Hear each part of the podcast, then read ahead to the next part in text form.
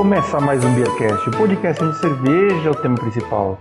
Aqui é o Bronson e deveria haver um mapa interativo de todas as cervejarias abertas no Brasil. eu sou a Ana Castilho e hoje vamos ver se a gente descobre o mapa das minas. Vai se ferrar, Ana Castilho! Ela sabia qual era a minha frase de entrada e se aproveitou disso! ah, meu nome é Anselmo Mendo e esse mapa das minas é um caminho perdido. E aqui é o Renato. Perdição. E aqui é o Renato Martins. E Bolsonaro podia salvar o governo dele e criar o um Ministério da Cerveja, hein? Brother. Boa noite. Cara, eu acho que isso ia, ia acabar com, com a única coisa que a gente tem que nos alegra hoje, viu? Você tá querendo estragar tudo, Renato. Mas eu já tô inscrito para ser ministro desse novo ministério. viu? Olha aí, ó. Aê! Aí sim, aí sim. Eu sou Tem Carlos informação. Miller, futuro ministro aí do Ministério da Cerveja. Boa. Tá aí, tá Aí, convocado. aí eu ponho o pé. Pode vir, tá ok? Pode vir. Pode ver. Pode vir. É isso aí, pessoal. A gente está hoje aqui com o Carlos Miller, que é engenheiro agrônomo, auditor Boa. fiscal federal agropecuário do MAPA, Ministério da Agricultura, Pecuária e Abastecimento, coordenador geral de vinhos e bebidas do MAPA, e também é mestre cervejeiro formado pelo VLB de Berlim, né? O VLB de Berlim, é isso? Isso, esse aqui. E, o, ju- e juiz BJCP. O cara tá completo aí. Só. Ô, louco, bicho. O sobrenome não nega, ele veio da- das raízes e tradições. alemãs. Exatamente. E quando Você- tem- É, Pode falar. Não, não, ah, não, eu só ia localizar. O Carlos estava falando com a gente de Brasília. Você trabalha na, na esplanada dos ministérios, Carlos? Sim, Ou sim. em alguma, exatamente. né? É? É no anexo, mas ele fica na esplanada dos ministérios. Ah, lá é, você está subdividido em algum setor dentro do, do, do mapa, dentro do Ministério da Agricultura. Localiza a gente aí onde que Tá. você está. Dentro do ministério são sete secretarias diferentes, né? Hum. Uma dessas secretarias é a Secretaria de Defesa Agropecuária do Ministério, onde faz toda a função de fiscalização. Lá dentro está, por exemplo, o Departamento de Inspeção de Produtos de Origem Animal, que faz o CIF, né, das carnes, dos lácteos, etc.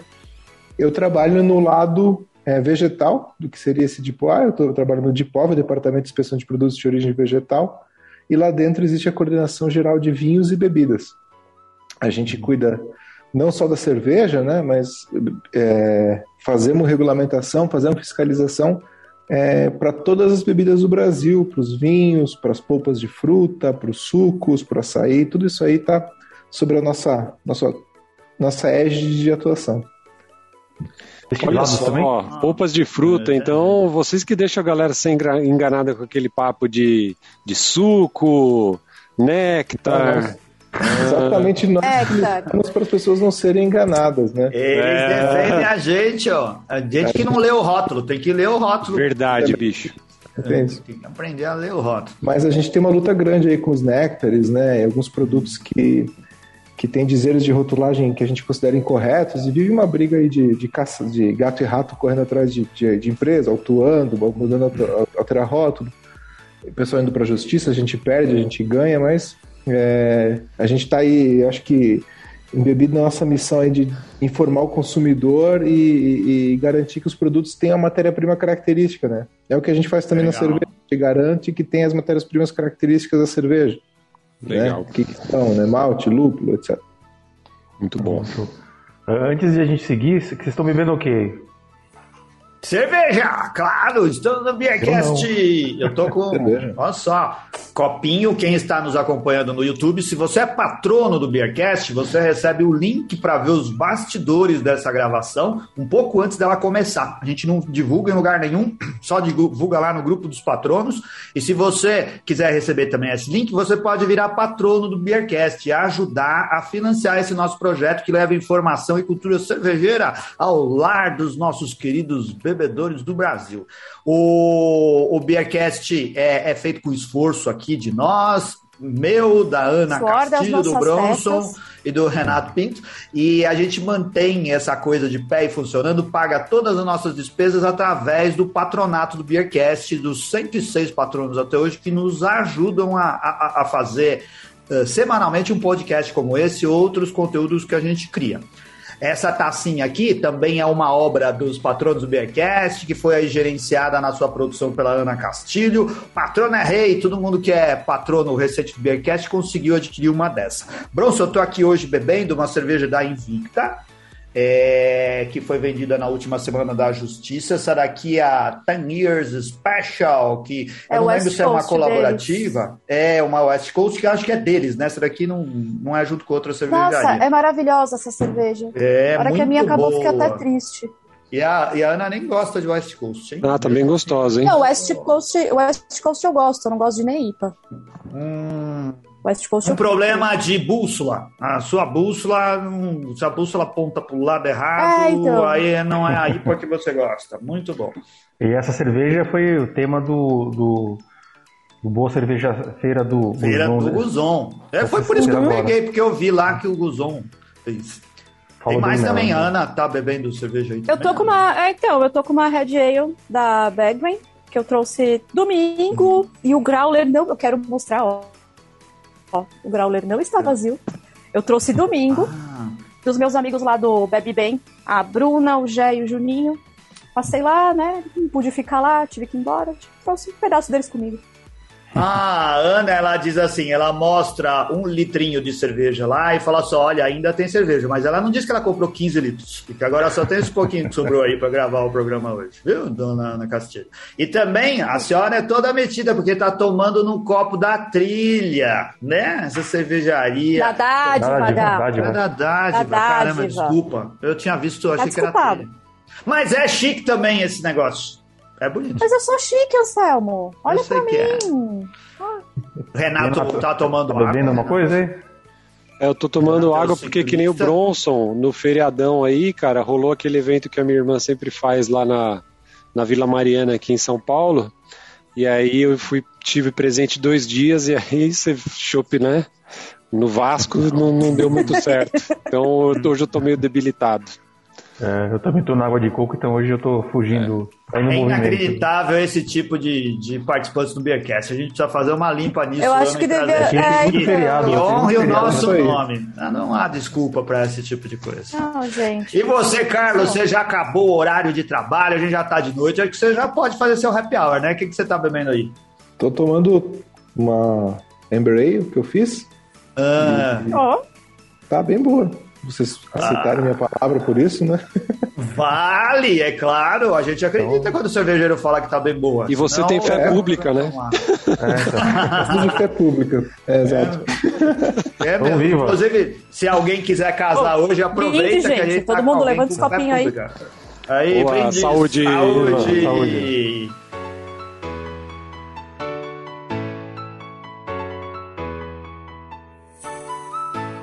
Você é cervejeiro caseiro há quanto tempo, Carlos? Desde 2008. Nossa, então você é um cervejeiro experiente. Eu sou um cervejeiro. É, eu já, já tô na, na, numa geração que já tá morrendo, né? De cervejeiros. Assim. Os É. caras. A maioria que abriu cervejaria, já, já vendeu a cervejaria, já tá fazendo outra coisa da Tá vida. Ou que se quem abriu já tá muito rico comprando outras cervejarias. Tem uma pergunta que não quer calar e a gente precisa perguntar ela pra você antes de qualquer coisa. Você, como um cervejeiro caseiro experiente que faz cerveja há muito tempo, você já vendeu cerveja sem mapa? Nunca vendi, cara. É, Eu Pô, esperava Samuel. outra coisa, só faltava ele dizer que já. Já pensou? É porque eu entrei no Ministério da Agricultura em 2007, então eu tô. Antes, então. É, essa é a pergunta que eu ia fazer. Então, você primeiro entrou no Ministério da Agricultura, da Agricultura depois você é, se tornou cervejeiro caseiro. É, são, são, acho que são fatos relacionados, né? Assim, eu, eu passei no concurso e fui morar na, na fronteira de Santa Catarina com a Argentina e fazer cerveja já era uma coisa que eu tinha em mente. Eu conhecia um pessoal que fazia na faculdade. é, eu comecei a tomar cerveja especial na faculdade. Eu fiz a faculdade lá em Florianópolis e já tinha um pouquinho da cultura. já- a gente já tomava Eisenbahn, né? Já tinha os bares de, de cerveja especial pipocando aqui e ali. Não eram, não eram bares, né? A gente tomava em, em padaria, tomava numa venda ali que comprava uma cerveja diferente. E quando eu fui morar nos Estados Unidos, eu fiz um semestre da faculdade nos Estados Unidos, né? Eu, eu conheci um pessoal que era, que era homebrewer, né? Homebrewer devidamente, né, como é, eram americanos, né, então eles podiam se chamar de homebrewer. E aquilo, para mim, foi uma loucura. Eu vi, pô, esses caras fazem cerveja em casa, que loucura, né? Faziam cerveja numa república, né? Num espaço tenebroso. Então, quando eu voltei para o Brasil, passei no concurso do Ministério da Agricultura, fui morar no interior de Santa Catarina, uma região bem remota. E aí, assim, a, a vontade estava ali de, de, começar um novo hobby, aprender a fazer cerveja, e comecei a fazer cerveja porque eu tinha muito tempo livre lá, né? Uma cidade que não tinha tanta coisa diferente para fazer. Aí tava o tempo todo em casa, então eu fazia muita cerveja. Daí foi acho que foi assim a, a, aquela conjunção de fatores que leva a gente a poder é, as coisas a darem certo, né? Tinha muita, tava muito fácil para fazer cerveja, daí eu comecei a comprar livros, estudar e, e, e, isso acabou se tornando uma parte importante da minha vida. Mas o, o fácil é relativo, né? Porque também naquela época eu imagino que o acesso a esse tipo de material também, ou o conhecimento talvez não seja, não era tão fácil, né? É, os livros a gente comprava na Amazon, né? Ainda a Amazon gringa, né? Não tinha nem Amazon.br. Ah. Aí comprava o livro do John Palmer, comprava o livro do, do Mosher, da. Hum. Como é que é o Papazian, né? E, é. e, esses livros aí, que acho que até agora ainda são os melhores livros é. para você começar a fazer cerveja, né? E era, era curioso, assim, a gente improvisava muito com matéria-prima, né? Porque não tinha loja. Não tinha loja Também, de, né? de insumo. Não tinha loja nenhuma, né? Então a gente comprava insumo na agrária, comprava insumo de. Tinha uma cerealista, eu, eu fiscalizava o trânsito internacional de mercadoria agropecuária, né? Então um dia passou uma carga de malte na aduana. Aí eu anotei o telefone da cerealista e liguei para eles e comprei um, dois sacos de 50 quilos de malte. Assim que eu comecei a fazer cerveja, com dois sacos, de, com 100 quilos de malte em casa, malte pio. Bacana. Olha então... só, eu acho aqui que eu vi um, um, um, problema aí na, na sua lona e no seu armazenamento e você está correndo o risco de ser autuada. Que preço você podia fazer para mim aí num desconto? Vou ter que prender, vou ter que prender esse carregamento aqui.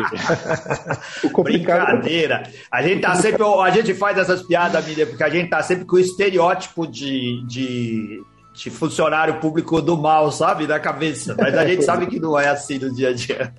Não, o complicado era quando eu ia comprar é. na, na, cooperativa agrária e a gente ia lá em Entre Rios, lá em Guarapuava, que é, é, relativamente perto de onde eu morava, né?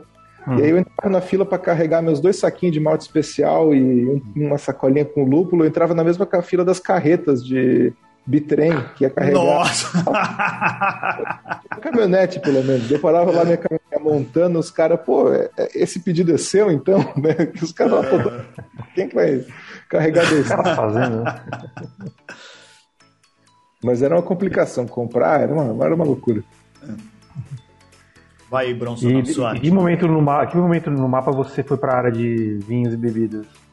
Eu fui, eu vim para Brasília, né, que foi quando eu, eu, passei a trabalhar na área de vinhos e bebidas em 2013, no final de 2013, praticamente é, 2014, novembro.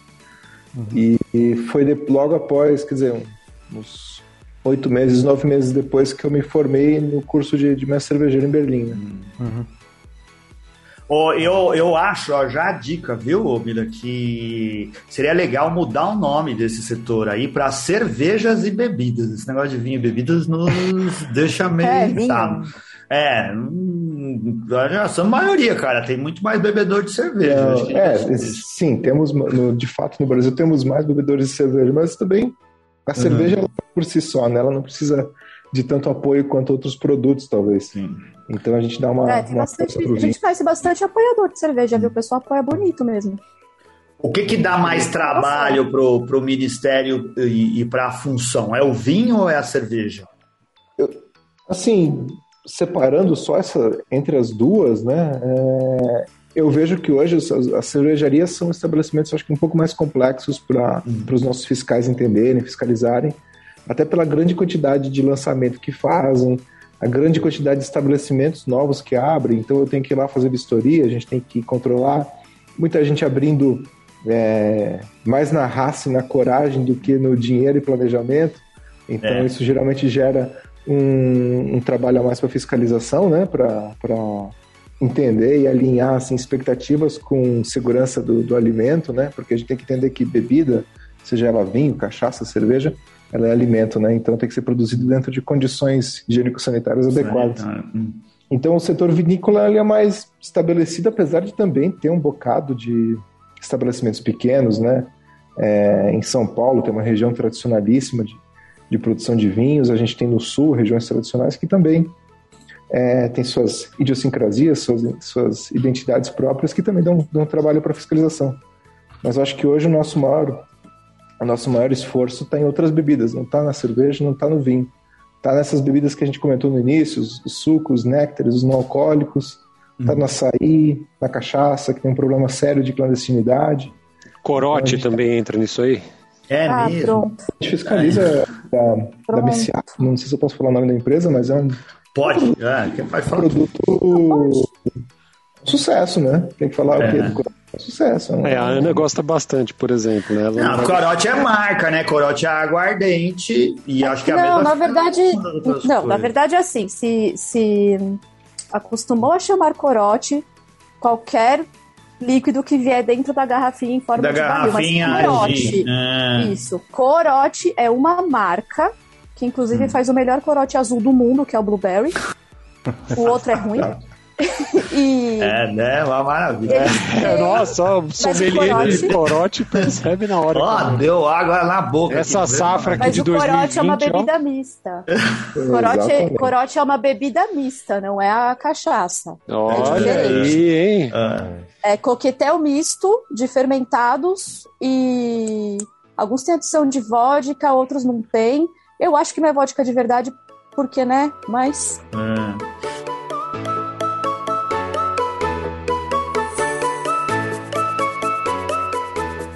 Eu acho que o Samuel perguntou muita questão de cerveja dar trabalho, porque pelo menos a gente escutou muita história assim, né? Talvez a realidade de vocês que estão aí na, na fiscalização, né? Na, na, adequação às normas da, da vigilância sanitária, etc. Que o mapa era conhecido por ter um processo burocrático, demorado para registrar novas cervejarias, né? Mas isso a gente sabe que mudou há um tempo atrás, né? E o, pelo menos a, é, a gente ouve, acho que com a informatização, com a facilitação de, algum, de uso de alguns adjuntos não cervejeiros, como mel, de origem animal. Isso facilitou um pouco a, a, a, o registro de novas cervejas, de novos rótulos e até de abertura de novas cervejarias, né? Como você viu esse progresso do mapa, esse, essa mudança né, na, na burocracia, etc? Só, pra, só completando, Miller, é, a gente, o Beercast já tem mais de oito anos, então nós ouvimos o cervejeiro, okay. né, de um modo geral, e o pessoal da produção há todo esse tempo aí. E uma coisa que era muito comum no começo, no começo do Beercast, era ouvir assim: o, o mapa uh, cria entraves para nossa produção. Registrar uma cerveja no mapa é muito difícil. O mapa não é nosso amigo. Essa é uma frase que a gente ouviu mais de uma vez. E recentemente, nos últimos anos, a gente ouviu ouvido o contrário, que o mapa se aperfeiçoou tecnicamente bastante, que o mapa ajuda muito mais do que ajudava antes e, e, e faz com que o, o, caminho seja mais suave. Né? É, é, é, isso mesmo? A gente caminhou nessa direção? Tem, tem essa, é, acho que essa percepção do setor produtivo, né?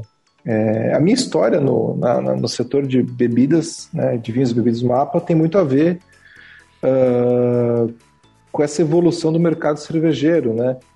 Uh, quando eu estava lá em. Eu, só contando um pouquinho da minha história, que eu acho que vai, vai ter que fazer essa, esse link.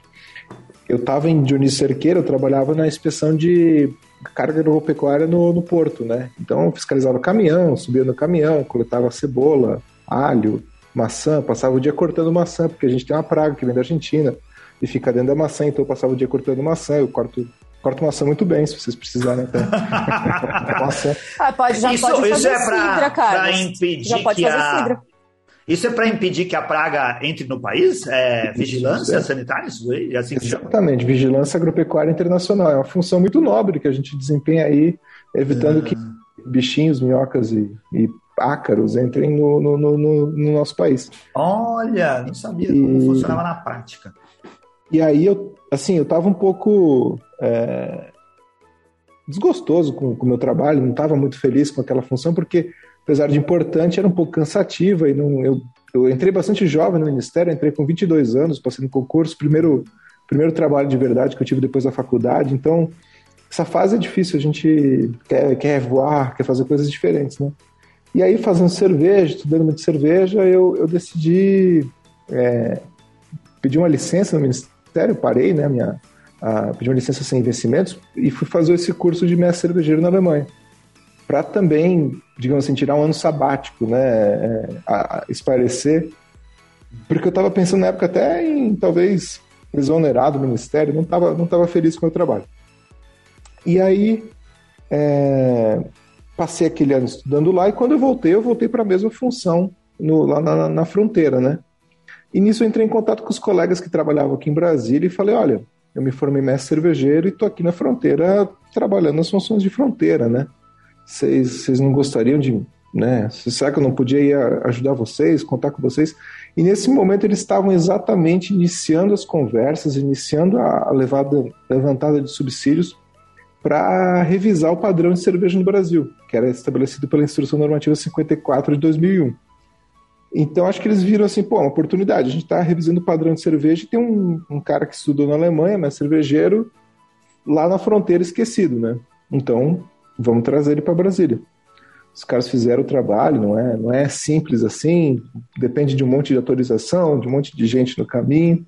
E, por fim, eu consegui vir para Brasília e podia trabalhar exatamente nessa regulamentação, né? Que virou hoje a Instrução Normativa 65 de 2019. E ela trouxe essas, é, essas inovações que o Bronson falou, de utilização de novos ingredientes, uma simplificação do texto, né? uma a mudança da denominação. É, não, vocês já devem estar sabendo disso, cerveja extra, né? cerveja extra, clara, forte, etc. Nada disso mais interessa, porque realmente a gente o consumidor não se importava com isso é, simplificamos dizeres de rotulagem, simplificamos várias coisas, permitimos alguns é, processos e, e, ingredientes que eram utilizados no mundo inteiro, mas no Brasil eram, eram proibidos, né?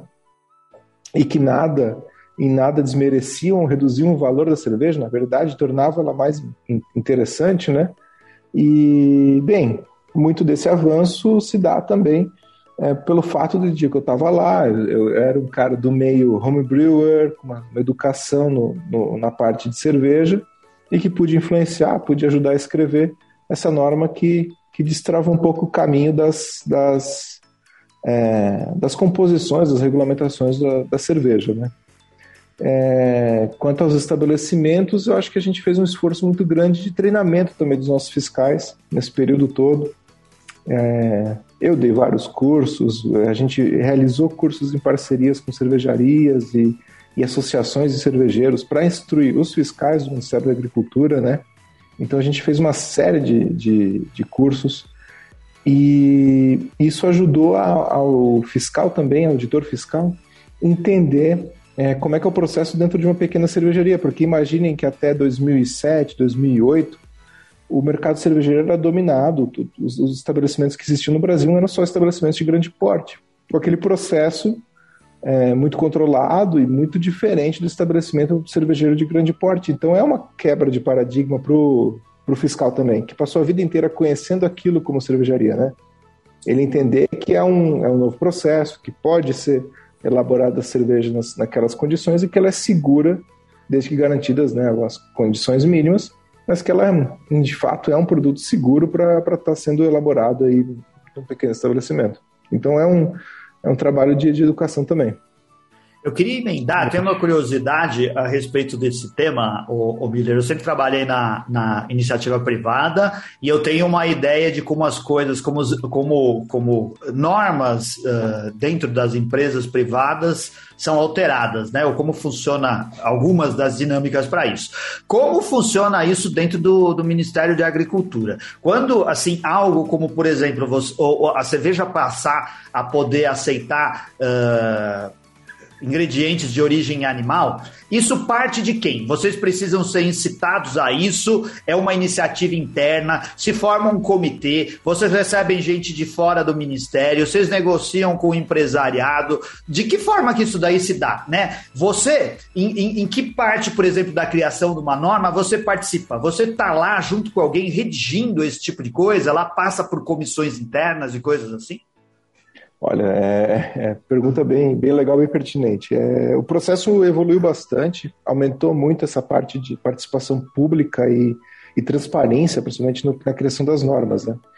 Hoje a gente tem um sistema do Ministério da Agricultura, chama CISMAN, da Secretaria de Defesa Agropecuária, na verdade, em que você, toda norma que é revisada ou publicada, ou nova norma que é criada pelo Ministério da Agricultura, ela está lá dentro e eu tenho acesso público em todas as etapas. Então você vê desde qual a iniciativa, né, o que, que levou a criar essa norma, e, e, todos os passos de consulta pública, de audiência pública que são realizados, as, as tomadas de subsídios para gerar essa norma. Mas normalmente uma norma ela surge de uma iniciativa é, de setores representativos do, da cadeia produtiva ou da sociedade, né? Uh, se você tem uma norma de impacto na sociedade que as pessoas estão sendo prejudicadas por alguma questão do padrão de cerveja, por exemplo, é, talvez caiba ao mapa, caiba a nossa percepção disso de propor essa alteração. Mas se tem algum. E foi o caso da cerveja, né? Os principais afetados, os principais reclamantes eram de fato os cervejeiros é, novos, né? Os de pequeno porte, artesanais, que não se sentiam representados, não se sentiam, não se viam os produtos dentro daquela norma, né? Então eles que acho que levaram o problema para a Coordenação Geral de Vinhos e Bebidas resolver, né? E aí foram realizadas tomadas de subsídio que foram iniciadas por um, naquela época, né? Isso se fazia por um grupo de e-mail, um, um, um endereço de e-mail que as pessoas mandavam suas sugestões. Ah, é isso que eu ia perguntar. Então, ah. como que essa coisa chega até aí dentro? É algo tão prosaico como mandar um e-mail, né? Como é, que, é, que, que, a, que, a, é. que a coisa chega até vocês? Não, vou, vou dar um exemplo. É, tem normas que a gente é, a gente está o tempo todo, a, gente, a coordenação geral ela é receptiva a propostas de alteração é, de seus normativos ou de criação de normativos o tempo todo.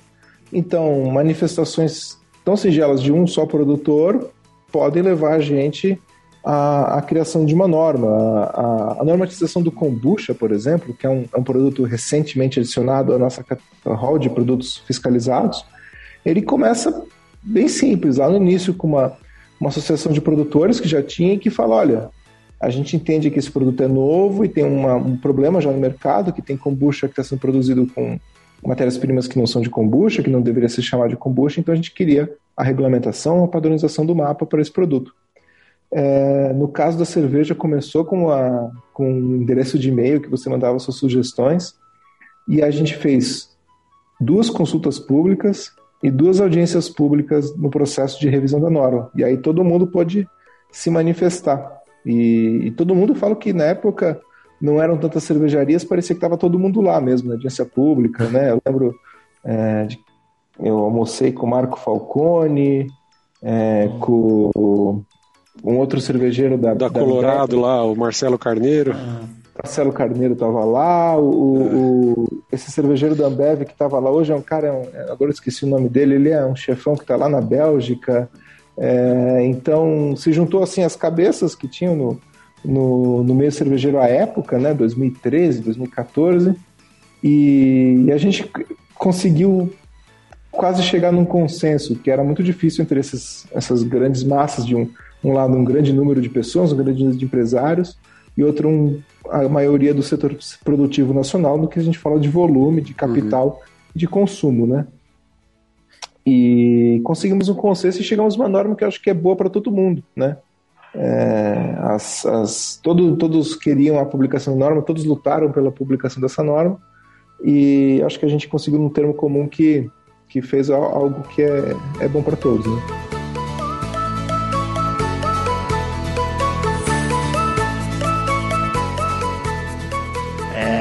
Essa demanda do pessoal que produz kombucha, ela chega por um canal oficial? É, essa daí chegou por e-mail? Existe, assim, um, um caminho para isso? Porque o que que, o que que eu imagino do lado de cá, imagino que de um modo geral as pessoas uh, entendam e, e, pensem que, que seja dessa forma. Existem associações, existem grupos que, que reúnem a, a sociedade civil ou privada, né, de alguma forma que podem ter alguma representatividade nisso. Então a gente sempre pensa no modo do lobby, né? Essas pessoas se juntam, elas vão até o Congresso, conhecem um deputado, colocam a sua demanda, esse deputado pega e fala: vou levar vocês até o Ministério da, da Agricultura. Aí, fisicamente, as pessoas vão andando até lá numa sala de reunião, é apresentado para um secretário, sei lá o quê. Não é necessariamente dessa forma, ou é dessa forma também, né? Existem canais oficiais para as pessoas fazerem essas coisas? Tudo isso existe, né? Todas essas manifestações são, são possíveis e, e a gente recebe e não é porque às vezes um deputado está trazendo uma pessoa para manifestar sua opinião lá com a gente que essa manifestação não seja é, legítima e não, e não carregue uma, uma necessidade de alteração de norma, né? Ah, mas hoje existe no Ministério da Agricultura, por exemplo, na, na Secretaria de Defesa Agropecuária, uma agenda regulatória essa agenda regulatória ela é definida em janeiro e ela é janeiro de um e ela define o que que as secretarias, o que os departamentos da secretaria vão regular, vão trabalhar durante um biênio, né? Então, no próximo janeiro de 2022, a gente vai ter uma oficina para definir essa agenda regulatória. E aí vão ser propostos temas para nossa coordenação, por exemplo, para ela trabalhar, regulamentar. Então essa já é uma, vai ter uma etapa em que a SDA, né, ela publica a disponibilidade de temas e as pessoas podem sugerir em, em sugestão ampla, né? Ah, eu quero que altere o padrão do saque, eu quero que altere o padrão do hidromel. E aí coloque sua justificativa, ah, porque o hidromel hoje não prevê todas as possibilidades que o hidromel prevê no resto do mundo, porque é, tem uma classificação que mais parece vinho e não parece outras bebidas fermentadas que não vinho, etc. É, essa é uma forma de você fazer essa manifestação, mas também um simples documento protocolado do Ministério da Agricultura, com uma, uma solicitação de alteração, uma sugestão de alteração, é, e pode ser protocolado, protocolado por e-mail, pode dar início sim a um processo de regulamentação. O que eu, eu só tenho que agora segurar as expectativas da pessoa, a gente é receptiva, a gente recebe tudo, mas nossa capacidade de execução é, é pequena.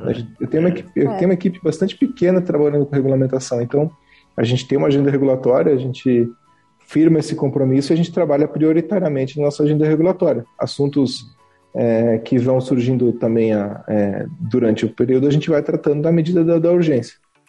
Então, é, a gente sempre deixa uma, uma, uma também um espaço na nossa agenda livre para a gente tratar com assuntos urgentes que surgem de última hora, que também é, é, é bastante recorrente. Carlos, é, uma... o pessoal aqui ah, no YouTube está tá fazendo uma pergunta que eu achei interessante. O Marcelo, um dos nossos patronos, Moretti. Qual que é o motivo mais frequente para ter o mapa recusado? No caso da cerveja. na cerveja. É. Tá, o motivo mais frequente para tua, pra tua cervejaria ser, não obter registro? Isso. Isso. Eu não tenho essa estatística. Fazer assim... só APA, viu, Marcelo Moretti? É, se você fizer só APA, não É, só APA não serve, que nem ele faz lá. Olha, é. a gente vê assim, muitas. É, é, difícil o cara chegar no estágio de construir a cervejaria. É muito raro acontecer o cara chegar no estágio de construir a cervejaria e não ter a, a solicitação aprovada. Vou te falar que é, é bastante raro isso acontece. O que acontece é um embarreiramento em etapas anteriores. Ele não consegue licenças que são necessárias ao registro do Ministério. E aí eu acho que a principal delas é o alvará de funcionamento, as licenças de localização. Quando ele, por exemplo, precisar de uma, talvez de um licenciamento ambiental ou não, depende do porte, isso aí são, são situações um pouco é, barreirantes para e que normalmente geram a maior parte dos, do não acesso ao registro no mapa, né? E tem uma questão até de formalização de forma assim é, essencial, né? Você tem que ter um CNPJ, você tem que ter uma, uma empresa legalmente formada, né? Então, é, muita gente tem uma coisa ainda muito, eu diria utópica, mas é, idealística né, da cerveja ser independente, ser livre, não, não ter registro, não ter nada, né? Assim como o vinho natural, não sei se vocês conhecem essas, essa, esse, esse nicho do vinho, né? Essa seita, é, que a galera, você fala, olha, do jeito que vocês produzem o vinho, vocês poderiam até registrar, mas eles não querem registrar, é uma uhum. questão ideológica. Então, a, a, com a cerveja também ocorre isso, né? O cara quer ser caseiro e não, e e muitas vezes vende um pouco de cerveja aqui e ali, não, não, é, não, quer se, não quer se formalizar, porque vai pagar imposto, porque vai entrar em todo o, o que a formalidade lhe, lhe demanda. Mas também vai, vai estar impedido de crescer, vai estar impedido de, de transformar aquilo num negócio real, né? Ô, Carlos, você foi muito elegante aí no modo como você se referiu aos empreendedores, mas o que a gente nota aqui no produzindo o Beercast, conversando com as pessoas, é que existe mesmo muito amadorismo as pessoas são muito amadoras, elas entram com a ideia é, de, de, de empreender, de ter um negócio, de ganhar dinheiro, porque ele gosta de fazer ou de beber cerveja muitas vezes, e que o país é algo que cria dificuldades para ele ser o grande empreendedor. Ele não está nem preparado para ser um empreendedor. Né? Tinha uma coisa que a gente ouvia com frequência e que foi desmentida recentemente, né? Algo assim, não, se eu estivesse nos Estados Unidos, em dois dias eu estava com uma minha cerveja cervejaria aberta. E é uma grande mentira, né? A gente Eu hoje a gente tem, tem, amigos aqui que empreendem nos Estados Unidos e que foram montar uma cervejaria, um brew pub uh, lá e tiveram uma grande dificuldade para fazer todas as coisas, porque o processo lá também é burocrático, é cheio de exigências e não admite amadorismo demais, né? Você indo lá sem saber o básico, né? Sem ter a mínima ideia do que é ter um negócio e das coisas que isso exige, o comprometimento que isso exige.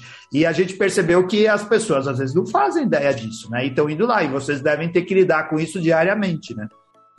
É, é esse é um grande obstáculo aí ao, ao setor, né? Não só de cervejas, eu acho que tudo, todos os setores de bebida, bebida é uma coisa que as pessoas se apaixonam, né? A gente tem uma, uma a sorte de trabalhar com isso, né? Eu sou apaixonado não só pela cerveja, mas pela, por todas as outras bebidas. Eu gosto de processo produtivo, de tecnologia de alimentos. E, e as pessoas se apaixonam por aquele negócio e querem é, empreender, e querem vender, e querem que o mundo conheça o produto deles, o fruto do, do seio deles, né? É, uma, é um orgulho, né? uma paixão e a gente entra no meio para atrapalhar essa relação, né?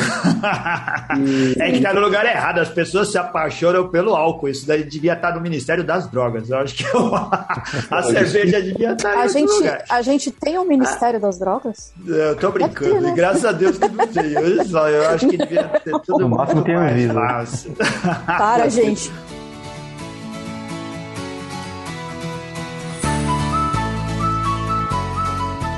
Mas, Ana, mas acho que a fiscalização, tudo que. Assim, a burocracia, claro, ela tem os seus méritos e deméritos, mas no caso do, do mapa, né, da própria Anvisa, do, do na, vigilância sanitária, você vê o caso da Baker, por exemplo. Né, qual o risco Sim. outras, outras cervejarias poderiam estar indo no mesmo caminho que a Baker, né, que é uma bomba relógio, se não houvesse uma fiscalização mais forte de ir atrás, descobrir o que aconteceu e também evitar que outras cervejarias talvez tivessem utilizando de forma errada o resfriamento dos tanques, né, com líquidos que não são permitidos. Se não houvesse essa fiscalização, podia ter tido muito mais gente morrendo em outros lugares, né? Assim como o Carlos falou no começo com a, com a cachaça, né? A cachaça é a cachaça batizada que tem por aí, que os caras usam etanol, que mata a gente. Se não houver uma fiscalização, não houver uma regulamentação, você tem um problema de, de, de, de risco de vida mesmo, né? De risco sanitário terrível, né? É, esse, esse exemplo que você deu é um caso clássico, assim, que normalmente as pessoas pensam em risco de alimento, eles pensam em risco microbiológico, né? E aí pensa, pô, a cerveja é segura microbiologicamente, ou a cachaça é segura microbiologicamente. Mas existem riscos químicos, né? E no caso da Baker foi um, é um risco químico, né? E, e na, na, cachaça, por exemplo, que são muito mais importantes que os riscos microbiológicos, né? Então, condições de, de fabricação não é só porque é, a fiscalização do Ministério ela verifica se o cara tem condições para gerir um negócio, para se oferecer produtos ao, ao, consumo de forma geral, né? E não, às vezes, analisando o risco ponto a ponto. A gente faz uma avaliação geral e você coloca do lado seguro, né? Um cara que faz as coisas bem, ele tem a tendência a, a produzir produtos de menor risco, mas não está isento, né? Não existe é uma situação isenta de risco. A única situação é, como, acho que quando todo mundo que já leu alguma coisa sobre análise de risco na vida sabe, né? Que todo dia você sai de casa, você tem o risco de morrer no caminho de, do trabalho, né? Então, o único risco, de, a única forma de você se isentar desse risco é você não sair e não ir para o trabalho, né? mas aí você vai ficar passar fome porque você não vai trabalhar. Então, a gente tem que se, se expor ao risco, mas tem que diminuir as condições, os fatores de, de exposição ao risco da máxima forma que for producente para todo mundo.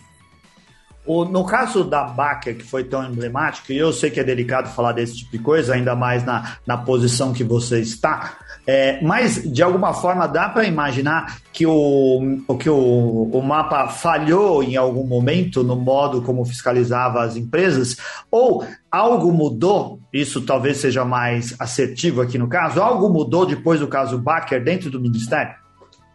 Com certeza, não dá para a gente pegar uma, uma situação dessa, que é inédito no mundo, né? Na, Sim. É, em relação ao, ao, produto, em relação a, a, a, ao evento, né?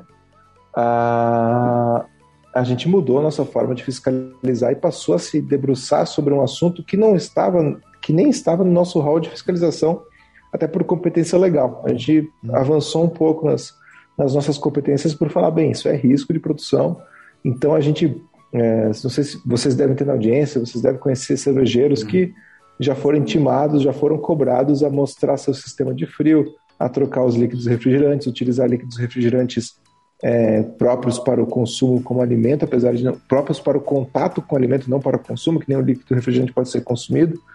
Mas além do, do, do problema com os glicóis, a gente percebeu que existia um problema também com a origem daqueles que utilizavam etanol. Né? É, a gente via que a gente viu que alguns estabelecimentos estavam utilizando etanol combustível é, como líquido refrigerante e você na verdade tem que usar o álcool etílico potável, né, como como é, como esse líquido refrigerante para resfriamento de tanque, né? E, e é curioso porque é um evento realmente meio que inédito na, na, indústria alimentícia que aconteceu aqui no Brasil. A gente teve casos de contaminação com glicol antigamente em bebidas, só que era por adulteração é, proposital, né? Se, se colocava glicol porque ele ele dá um, um gosto é, adocicado, ele promove uma sensação de boca diferente. Só que na época lá na Áustria eles trocaram o glicol e, e, aí, ocorreram os acidentes, né? Se utilizava o propileno glicol com essa função, entrou etileno glicol na, na, na, na, na composição e aí as pessoas morreram lá também no início do século passado. Então é, é, é, um evento que não tem como não provocar alterações na nossa forma de atuar. A gente mudou e eu acho que esse é um risco já, já superado, apesar que a gente permanece vigilante quanto a isso. É mais ou menos igual ao acidente de avião ali, né? Aconteceu aquilo, vai servir de aprendizado tal para uhum. que pelo menos aquilo que, que causou não volte nunca mais a acontecer. Na verdade, você falou até de coisas que foram além, né? Vocês acabaram avançando em outras e outras questões aí foram além. E aquilo, de novo, muito dificilmente vai acontecer, né? Com o que foi aprendido, né? Acho que isso é, é importante também. É, eu acho que a gente tem que ter em mente que o, o, principal aprendizado aqui, bem, ocorreu esse evento que a gente não esperava. A gente tem que ter em mente é, que nós temos que nos preparar, então, para coisas inesperadas, né? E buscar os riscos e os eventos antes deles ocorrerem, né? Então, ter atenção... É, se for acontecer uma outra coisa, pode ser que não seja na cadeia da cerveja, pode ser que não tenha nada a ver com líquido refrigerante, mas tem que ter uma, uma, é a função do nosso trabalho aqui, né? Tentar prever esses riscos e tentar minimizar ao máximo uh, essa possibilidade de, de, algum evento adverso ocorrer. Que bacana. Olha, visão, visão totalmente diferente, é, pelo menos do que eu e... tinha, não sei de vocês aí. Não, meu também. É, eu acho que aprendi muito. Ô, Bronson, a gente já tá aí com, tá sem áudio, Bronson. O Alexandre Lida, que está aqui no, acompanhando a gente, ele disse assim: belo debate. Realmente estou achando um debate muito interessante. Ai, eu já acho que a gente devia ter um quadro aqui no Beercast recorrente chamado Converse com Carlos Miller. Devia ser alguma coisa assim. Aí ele vem aqui falar, pergunte, pergunte ao, Miller. Miller. Devia ter. Não tem lá aquele que faz com o, o, gestor de condomínios que aparece lá na Globo, né? A gente fazer a mesma coisa com o Carlos Miller aqui, para ele falar dos problemas das cervejarias e como o mapa trata essas coisas. Ia ser sensacional. Bora. Olha, topou. Ô, Bronson, bora. aí não fala, não. Vamos, vamos cuidar aí. Vamos cuidar disso aí. Killer, não fala bora pra esse povo. Não é. ah, a gente vai ficar... avisa avisa a Tereza aqui. Cristina que agora é guarda compartilhada. É. Pois é, pois é. Tem que, ah, pegar a liberação dela. um abraço aí pra ministra, se ela estiver vendo a gente. com certeza. Abraço, ministra. Ah, ela adora cerveja, Nunca tá ouvindo critiquei. a gente com certeza. Ô, Carlos, deixa eu fazer mais uma perguntinha. Qual foi o impacto da Covid em 2020 e 2021 no registro, no registro de novas cervejarias no mapa? Caiu bastante? Vocês notaram isso? Não caiu. Não, não, não, não, não. No último anuário a gente vê que, que segue crescendo, né? Não, uhum. O ritmo talvez não, não cresceu tanto quanto é, a perspectiva mais otimista, talvez diria que iria crescer, mas aumentar o número de cervejarias, né? A gente uh, recentemente chegou agora, não lembro os números exatamente, mas em torno de 1.400, 1.500 cervejarias no Brasil. O que a gente notou é que aumentou também. É uma estatística que a gente não controlava tanto antes, mas agora a gente deu mais atenção para ela, os fechamentos, né? Teve um número de fechamentos grande. Mas é aquela coisa, se aumentou o número total em, uma, em um volume importante e teve mais fechamentos, é porque também abriram novos, mais novos uhum. negócios, né? E o que diminuiu bastante foi o registro de novas cervejas. Isso foi, cerveja, tá. foi sensível. Eu imagino que é um, um, uma reação completamente natural, né? Você diminui o movimento em bares, diminui festivais, é, eventos cervejeiros, e as cervejarias não lançam produto. Então, reduziu bastante o, o registro de novas cervejas. E mas também pode ser um pouco provocado porque em 2000 2019 também, a gente lançou essa, é, essa possibilidade, essa funcionalidade do registro automático de, de cervejas, né? Então, se registrou muito produto em 2019. Imagino, não só de cervejas, de todos os produtos, né? Então, imagino que a, se existia algum tipo de demanda represada, que eu acho que não existia, talvez ela foi, foi suprimida e não tinha mais essa, essa demanda tão grande por novos produtos né, para registrar. Mas imagino que, a, que é o principal impacto que a gente pode perceber aí do, do que a gente controla. É isso, né? Menor, menor número de lançamentos.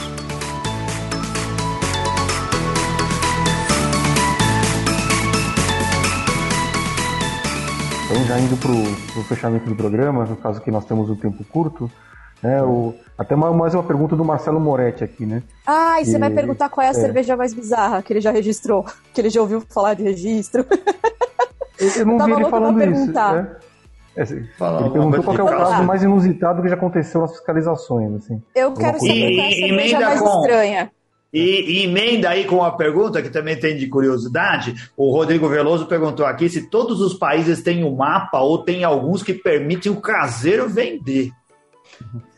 Tá, vamos essa, lá. Caso essa mais... pergunta do Rodrigo eu sei. É. Caso mais inusitado de, de fiscalização. Né? fiscalização é difícil porque eu estou falando sempre de, de questões sigilosas, né? De, sim, né? sim, é, não, do, do, do, se Sem entrar em detalhe, né? É, é, eu vou contar umas histórias, eu vou contar umas histórias dos, dos, mais antigos que me contavam quando eu cheguei na coordenação.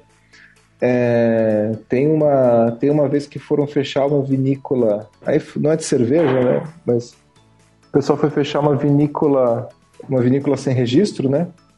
E era no interior de Minas, eles estavam lá e chegaram, andaram na vinícola, andaram a vinícola e não achavam uva, né? Não tinha plantio de uva em lugar nenhum. E daí o, o, o, produtor, muito inocente, até falou: Não, senhor, eu vou, vou mostrar aqui como é que o, o, nosso fiscal perguntou assim, mas como é que você faz o vinho? Não tem uva, né? O que, que você usa? Eu vou mostrar aqui pro senhor como é que eu faço o vinho, né? Aí ele usava é, preparado sólido para suco, né? O famoso suco em pó. Ah, ele fermentava, ele diluía, ele, ele inocentemente hum. produzindo mosto a partir dali, né? E ele é. tava e vendia como, como vinho, né? parte tá. da comunidade em torno ali que é, a gente fechou o estabelecimento e o cara não faz mais isso, né? Porque imagina o rico. Tá vendo vocês que acham que tem que ser livre? Que tem que ser livre, que todo mundo isso, pode fazer tudo. Por todo mundo livre, não, não pode. É a gente não pode deixar livre porque olha o que o ser humano faz, olha a ideia, é, olha o, o que as pessoas é o fazem. Ser humano, o ser humano. E no mundo a gente tem mapa em todos os lugares? Uh, ô, Miriam, como que você... Não, não, assim, existem locais que têm regulamentação muito próxima à nossa, mas tem uma fiscalização bastante é, deficitária ou simplesmente não, não ligam, né? E aí você consegue ver cerveja sem registro é, em todo lugar, né, e produto, bebida, sem qualquer tipo de controle, sem vendida em locais turísticos, né, de qualquer jeito. É, e, assim, os países que eu tive mais contato e que eu viajei, quase todos têm algum tipo de regulamentação pela produção de cerveja. Não lembro de, de nenhum de tomar cerveja caseira ou ver vendida no bar uma cerveja caseira, né? É, isso porque eu morei na Alemanha, sei lá, então o lugar mais restrito do mundo, acho que é produção. é, Nos Estados Unidos também é bastante controlado, aqui na América do Sul todo lugar é controlado, então é, é, é não consigo lembrar assim, de nenhum lugar que o caseiro faça. Mas existem alguns exemplos né, de é. grupo são praticamente um caseiro. Sabe onde, onde não tem regulamentação para cervejeiro caseiro, Rodrigo Veloso? É nos países árabes. Lá eles não regulamentam não. essas coisas. Você vai lá e pode tentar é. fazer para ver o que, que dá. Né? Não existe nenhum ministério, nem nada que se preocupa com isso. Você vai direto pro forno, lá, a lenha lá onde eles queimam os bebedores de álcool, viu? É assim que Bebedor funciona. de álcool pega fogo rápido, né? Já tem. pega, é por isso que vai. vai. Geralmente Legal. o teor de gordura também é alto, né? Ajuda a queimar. Muito bom. Fala por expor. própria. Vou aproveitar para mandar um, um abraço para os patronos que estão nos acompanhando, né?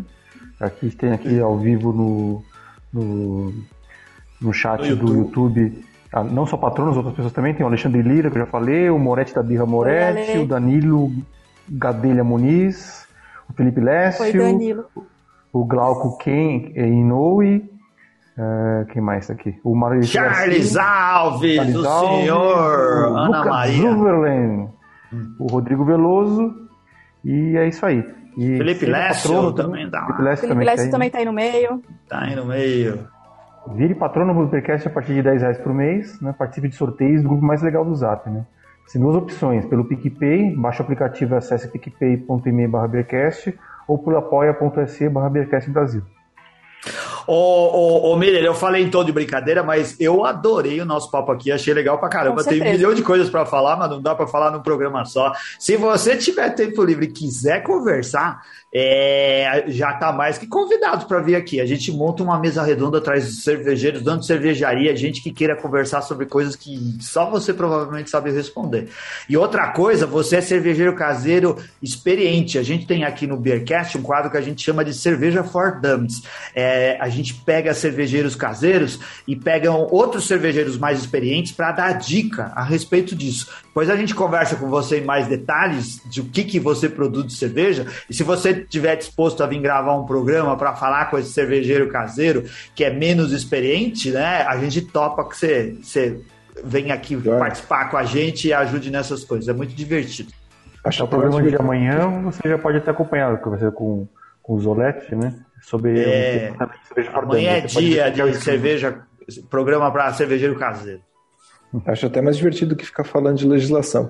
ah, tudo, mas é que a gente topa os dois assuntos, tudo é gente. legal. Tudo, tudo é válido para a galera, porque, por exemplo, a gente teve vários impasses de quem tem registro CNPJ pode ou não pode participar de concurso de caseiro. Então, tudo que vier de informação é interessante para gente.